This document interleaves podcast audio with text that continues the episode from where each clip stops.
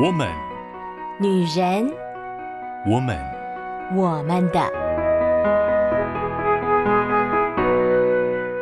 Hello，Hello，各位亲爱的好姐妹们，我们又在线上相遇啦！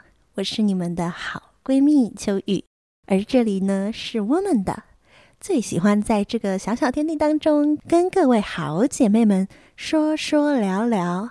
最近天气越来越有秋天的感觉，十月也渐渐走到尾声。哎呦，秋雨真的觉得这个时间过得可是非常非常的快速呀！一不留神呢，就走到了月底。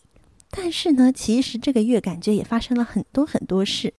在十月份呢，秋雨跟大家分享了许多。发生在秋雨身边，最近听到一些关于爱情当中的一些状况、小故事，而正好呢，最近秋雨听到一首以前特别学过的日文歌哦，最近又听到了，它是一首非常可爱的歌，很好笑，然后呃，非常的逗趣，最近又听到了，感触真是特别特别的深哦。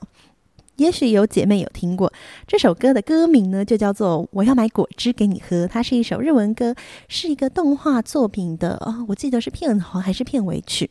这首歌前面听起来好像就只是一个哦，一个男生，然后呢要约会啦，然后他就告诉女生说：“哎呀，我要买果汁给你喝，呃，要帮你拿包包啊。”然后觉得哎呀。在感情当中呢，有付出嘛，也有获得，所以呢，只知道要求的话就不会长久啊。因此，我要买果汁给你喝。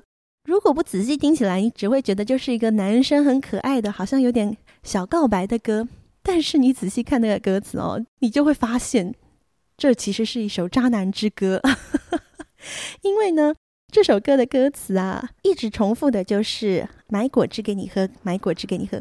但是呢，啊，歌词里面其实真的是蛮讨厌的，因为它就显示出啊，虽然有的时候我对你会蛮坏的啊，虽然我的薪水不高，然后虽然很多钱都要你付，但是好歹我偶尔也有啊买果汁给你喝呀，啊，在感情当中是 give and take，所以呢，哎呀，我也有付出一点点呢。而且还不是买整罐果汁啊！他说我的果汁也可以分一半给你啊。那我帮你拿包包的时候，你座位要给我坐啊。搭电梯的时候，我可以帮你按楼层，但是呢，房租、水电、瓦斯全部帮我付哦，因为我帮你按楼层嘛啊。然后更好笑的就是，当这首歌唱唱唱唱唱，它中间有一段口白的部分。他就说啊，来来来，我买果汁给你喝。你要喝可乐，你要喝碳酸饮料，你要喝什么都可以，选你喜欢的吧。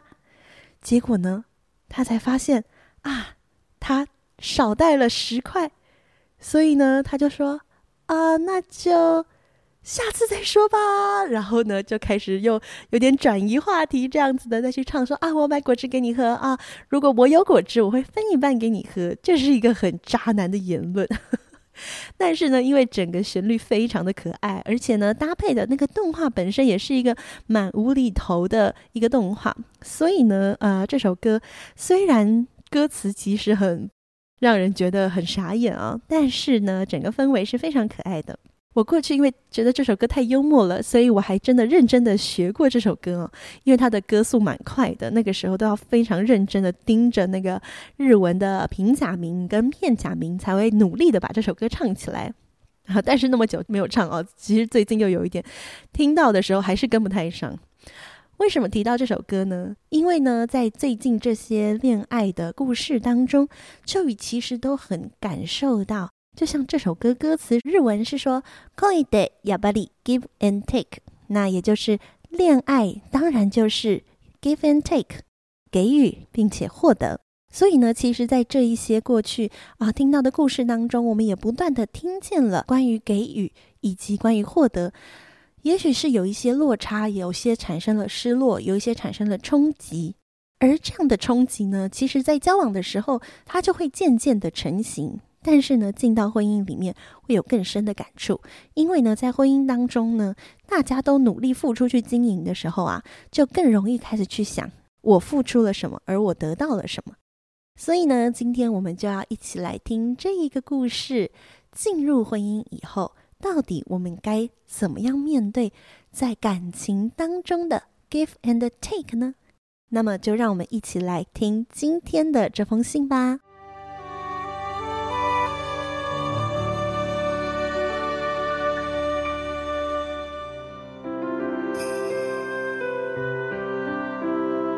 爱的秋玉姐，好久不见呀！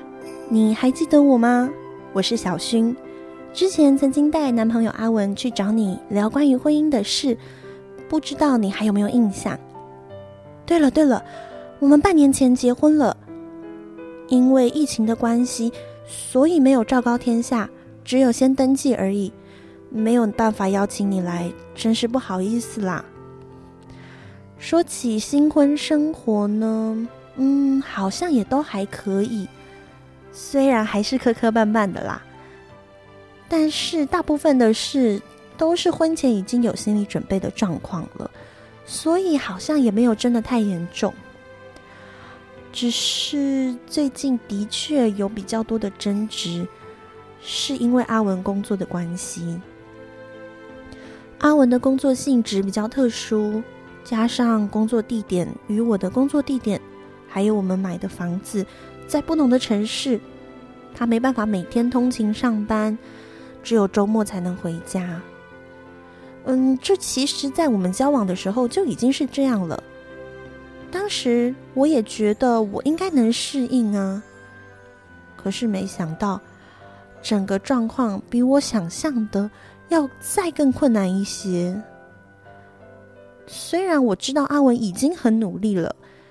他尽可能的把工作以外的时间都留给我，但是他的工作就占了他九成的时间跟心力耶，我还是觉得很孤单啊。特别是家里很多的事情要决定的时候，我也得自己想办法。最需要他的时候，他都不在。唉，我们因为这个状况啊，有过好几次的争执。也很努力的想要沟通，但我真的很希望他能多陪陪我。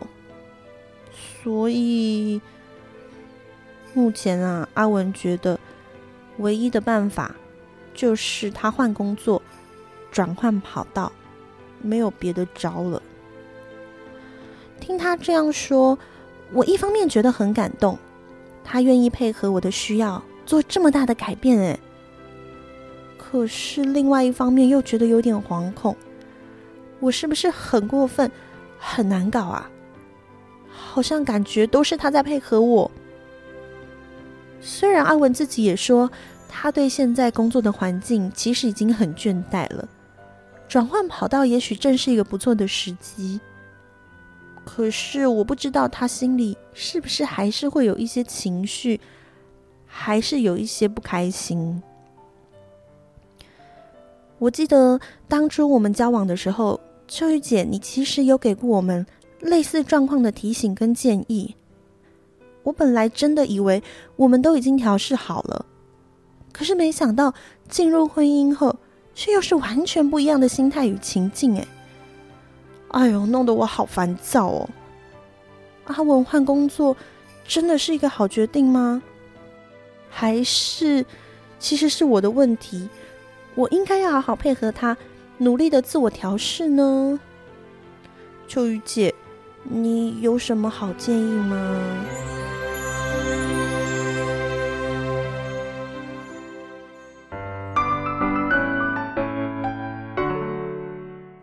欢迎回到我们的我们的 Podcast。刚刚跟大家分享了小薰跟阿文的故事。其实这个故事呢，一开始先来跟我聊天的其实是阿文哦。阿文呢，先跟我稍微提了一下他们最近的状况，然后呢，我就觉得，哎呦，这个状况蛮有意思的，所以呢，我就后来再去找小薰，再更深入的了解了一下。我觉得呢，这其实是嗯，进入婚姻以后蛮好的一个议题哦。当然，他们碰到的是一个比较麻烦的状况，就是啊，先生工作的地点。跟他们住的地方在不一样的位置，而且先生的工作呢是啊、需要住在那里的，所以呢就是他们相处的时间变成只有周末。但是呢，这不是结婚以后的事情啊，这是他们在交往的时候，其实就已经是这样了。所以当初他们在交往的时候来找我聊的时候，我就已经觉得呢，这是一个蛮不容易的情境了。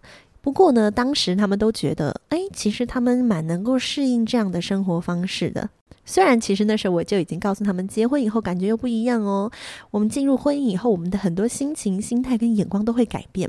但是呢，因为他们非常斩钉截铁的觉得，嗯，他们是 OK 的，所以呢，我也觉得好，没有问题。那如果你们都觉得这样是可以的，那你们就呃自己心里做好准备。结果没有想到哦，我在他们婚后我就听到了他们分享这样的故事啊，我觉得这真的是一个很好的学习，因为在交往的时候，我们很多事情我们都会觉得，呃，这我 OK，这我没有问题，这不是什么太大的事，这不是什么严重的状况。但是呢，一旦进入婚姻的时候，我们会套上一个很特别的眼光，叫做我们是家人，我们要一起维持一个家。所以在这个时候呢，就好像有些事情已经不再是可以用啊、妥协或者是退让来解决的事情。在小薰跟阿文的状况当中呢，呃，因为他们之前相处的模式常常就是，呃，阿文会觉得好没关系，我改变，或者是呃我退让。所以呢，在这件事情上，啊、呃，阿文的反应也是好，那没关系。如果真的你觉得这样不行的话，那我就考虑转换跑道。不过，其实转换跑道真的不是随便说说就这么简单的事情哦。也因此，我觉得小薰他的那个心情的挣扎也是非常真实的。因为呢，如果今天在一段关系当中，当然，进入婚姻这种感觉会更强烈哈。不过，我觉得在交往的时候也是，如果有一方为了另外一方做出一个感觉很大的决定的时候，其实因为你们两个人是一体的，没有人可以逃过这个责任，所以另外一方其实也会隐隐约约觉得。我自己要担负这个责任，我要担负做了这个决定的后果。那当然，在未来有可能产生冲突跟吵架的时候，这也会变成一个吵架的点，就是我为了你做了这件事情，然后你还不领情，你还觉得我怎么样怎么样之类的，那也是很常会发生的。因此呢，其实秋雨听到了他们所分享这件事情的时候，我第一直觉呢给他的建议就是，两个人要一起有。相同的共识，不是为了谁而改变，不是为了谁而调整，乃是两个人一起来适应新的状况。就不要让这个变化变成以后有可能吵架的状况跟问题。所有的决定都是两个人去思考，呃，面对我们的家，我们一起来看这个状况跟问题是什么。除了。小薰跟阿文，我最近听到我的另外一个非常好的挚友，是我的闺蜜啊。我的闺蜜呢，她其实也碰到了她的先生呢，在啊未来几年，可能一两年之内就要调到国外去工作，就是他的单位呢，希望他去国外好好的发展，因为呃在国外的发展比较好。而他呢，因为他们家的孩子还很小啊，所以呢，势必得要全家一起过去。这件事情对我来讲冲击实在是很大啊，因为他是我非常好的朋友，我觉得呢，他过去我会非常的舍不得。但是呢，在跟他聊这件事情的时候，我最深刻感受的就是，因为他先生呢在国外啊，是啊、已经有读书，然后有生活过一阵子的，所以呢，他先生觉得。其实全家去那边也没什么大不了的嘛，就是到那儿去生活啊，而且那边的福利也挺好啊，孩子的教育也挺好啊。但是呢，对于我的朋友来说呢，他就会觉得他从来没有去到那个国家过，他在那边是完全没有任何亲人、任何朋友、任何背景支援的，所以对他来说这是一个非常非常大的事，他需要花很多的时间跟力气去思考。而同时，他也会需要非常大的能量来面对非常多的改变。那如果他的先生一到那边就开始忙他自己的工作，那么就变成我朋友得要一个人面对这个家的一些呃各种的状况以及孩子的状况。我想那也是非常沉重的重担哦。所以呢，其实我们在聊天的时候，我也感受到，如果不是两个人有非常清楚的共识，我们要一起面对。什么样的问题，我们要一起做决定，是用两个人一起这样的角度，而不是我希望你怎么样，或者是我要为了你做什么改变，你应该为了我做什么样的考虑。刚刚我们前面有分享这首歌说，恋爱就是 give and take。有的时候哦，我们一直在想说，我付出了什么，然后我怎么都没有得到什么的时候，我们很容易就会开始把我做的事情放大。我为这个关系做了什么？我为对方做了什么？然后呢，在这个过程中，如果有一些落差，就是我觉得我做了很多，可是我没有得到我想要的时候呢，就会产生一个落差，而那个落差呢，就很容易造成冲突跟争执。因此啊。秋雨觉得，进入婚姻，特别是进入婚姻以后，一个家庭是一为单位的，并不是说哈，我们好像呃，女生结了婚以后呢，就是全心投入家庭，都不要有自己，不要有呃自我在里面。我还是很清楚知道我自己的这个完整的人，我要怎么样走，我要走的步伐，不是依附在别人身上。也不是全然的都是啊、融在这个家庭当中，没有了自己的时间，没有了自己的空间，没有了自己的情感，并不是这样的。但是呢，在思考到整个家庭的变化，要做一些决定的时候，必须得用一起这样子的心情去思考，这样子的眼光。今天如果是要换工作，那也不是为了配合我的需要，而是这个家庭的需要。在听小薰分享的时候，其实我很想提醒他，就是不是因为你需要阿文的陪伴，不仅仅是这样而已，而是这个家庭需要，这个家庭需要男主人的参与。嗯，不能只是女主人做大部分的事情，然后男主人只是回来，然后哄哄女主人的开心，并不是这样的。这不是一个家庭的经营，两个人一起去构思这个家庭的模样。两个人一起去完成这个家庭该有的样子，是两个人一起做的决定，两个人一起来分担这个责任，并不是谁为了谁做了退让，也不是谁为谁做了牺牲与委屈。在感情当中，如果有委屈哦，那真的就很容易变成未来吵架的导火线。我的父亲与母亲，他们真的就是那种非常传统的呃父母啊。就是呢，彼此啊、是相爱的，是互相扶持的，不能没有对方。但是呢，也是吵架吵得最凶的。我看见我父母的时候，其实我也常常觉得，特别是我的父亲，他在思考一起这件事情的时候呢，跟我们想的都挺不一样的啊。他想的一起呢，都是希望我们可以无条件的支持他，能够来啊认同他所做的事情。但是呢，有的时候呢，他就会忘记了我们是家人，他也需要好好的想一想，怎么样让我们一家人的步伐是一致的。特别是如果他的步伐跟我们相当的不一致的时候啊，他总是觉得是我们排挤他。不过呢，他就是，嗯、他的性格让他没有办法更多的去关注。其实他可以尝试跟我们的脚步、跟我们的速度是一样的。最近发生了一个太可爱的小故事了，就是呢，有一天晚上，我跟我哥哥还有我父亲，我们三个人约好要去吃饭，而我负责订餐厅，我订在晚上六点半的时间啊。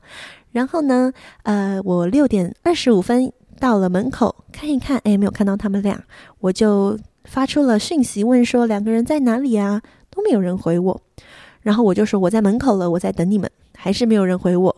然后呢，我就呃打电话。两个人都没接，这个时候呢，我就有点担心了，想说啊，他们会不会忘记了呢？还是他们不知道人在哪里呀？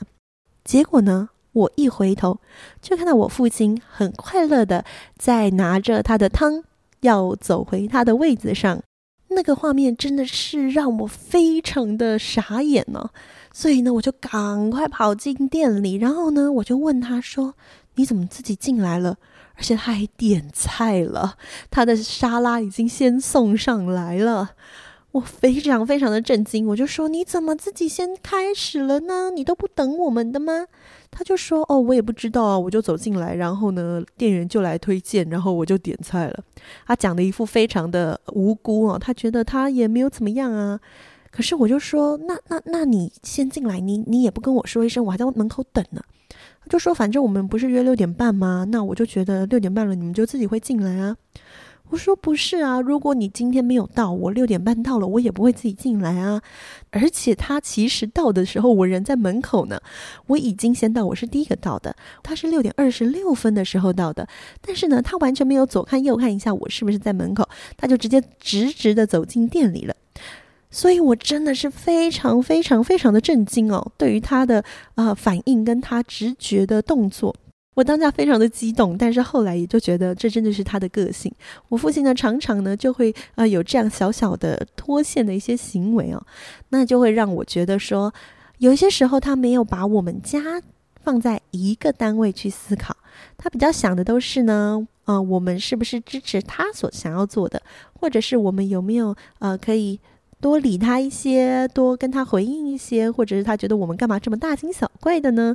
他都会有这样子的思考。但是，就跟我们的步伐跟我们的速度其实相当的不一样。那也就因为这样，造成了过去他跟我母亲常常产生类似这种状况的争执。看到他们的争执，对我来讲是一个很好的反思。印象很深刻的有一首诗哦，是呃唐朝李治的《八至》：至近至远东西，至深至浅清晰，至高至明日月。至亲至疏夫妻，如果我印象没记错，《甄嬛传》里面好像也有出现这首诗哦。我印象中啦，而其实这一首诗最重要的，也就是最后这一句“至亲至疏夫妻”。夫妻呢，是所有的人际关系当中最亲密的一种。这个亲密哈、哦、很特别，它不像亲子一样。亲子是血缘上的亲，就是因为我是跟我的父母同一个血脉的嘛，我身上有他们的 DNA，所以呢，就算我们的关系不好，也没有办法改变这个血缘。可是呢，夫妻不是，夫妻是两个没有血缘的人，因为一个特别的情感连结，所以决定成为在心跟在身体上都最亲密、没有距离这样的一个关系。夫妻间的关系本应该是最最最亲密的，但是也就是因为太亲密了、太近了，所以呢，很容易我内心的伤痕也就造成了你的伤痕。至亲至疏，可能是最亲近的，也有可能是最彼此伤害的。常常听年轻人讲相爱相杀。真的在夫妻的关系当中，在婚姻关系当中，这样子的一个相处模式是很容易看见的。而且呢，真的很有趣哦。在交往的时候，即使交往了很久哦，在交往的时候都觉得还好吧，应该还可以的事情，进入婚姻以后，真的就会觉得好像没有办法接受，或者是进入婚姻又觉得是一个完全不同的处境啊。因此，怎么样真的？学习两个人一起面对这些问题，就会是婚姻当中一个非常重要的关键。如果我们回到小薰跟阿文今天这样的故事当中，其实换工作，啊、呃，我觉得那也不是不行，因为其实阿文自己也觉得这是值得考虑的事情。他也在工作当中遇到了一些状况，他觉得啊、也许是换工作的时机了。可是呢，两个人一定要。一起思考，对这个家庭来说，换工作我们要一起面对什么样子的，后面会带出来的影响，两个人都需要一起去适应，而不是说哦，这是男生要换工作，所以男生自己去处理这些事情，然后女生就是觉得，反正就是你换工作嘛，那我的生活也没什么差，这是不可能的。你的生活呢，也一定会重新要适应很多不一样的状态，同样的。两个人的心情都要一起彼此帮彼此调试，要一起有一个意念在心里面，就是这是我们两个的事，所以我关心你的心情，你也关心我的心情。我在内心产生了什么样的状况，我愿意跟你分享，而我也希望你可以告诉我你内心的状况，然后我们都不去批判对方内心产生任何的好或不好的情绪。而我们也不任意的觉得是对方没有做好什么，或是自己没有做好什么，我们都一起用家庭的眼光来看，这是我们要一起学的功课。我们一起来思考，我们可以怎么做，让彼此更好。有的时候你帮我多一些，有的时候我帮你多一些，但我们的目的呢，就是让这个家更多的爱、更多的关怀、更多美好的存款在里面。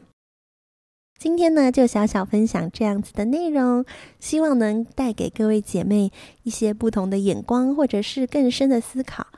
无论姐妹们现在是有成家，或者是还没有呢，我觉得我们都可以在关系当中去思考。有的时候呢，我们会很想要去啊、看看我们所付出的是不是都有得到回报。但是呢，在一些亲密的关系当中，我们更可以看的是，我们有没有一起同心合意的来经营这段关系，来经营我们这样现在所处在的环境。盼望我们每一个人都可以在人际关系中得到非常美好的能量，也盼望秋雨可以成为每一位好姐妹们小小的加油站，让我们的心呢能够更多的充满上帝给我们的爱跟关怀，成为别人的温暖，也被别人所温暖。十月的主题呢就先分享到这里啦，下个月我们就要进入新的主题喽，敬请期待吧。那么我们就下个礼拜再见喽，拜拜。以上节目由台北远东福音会制播，欢迎上远东福音会官网，搜寻更多精彩内容。谢谢。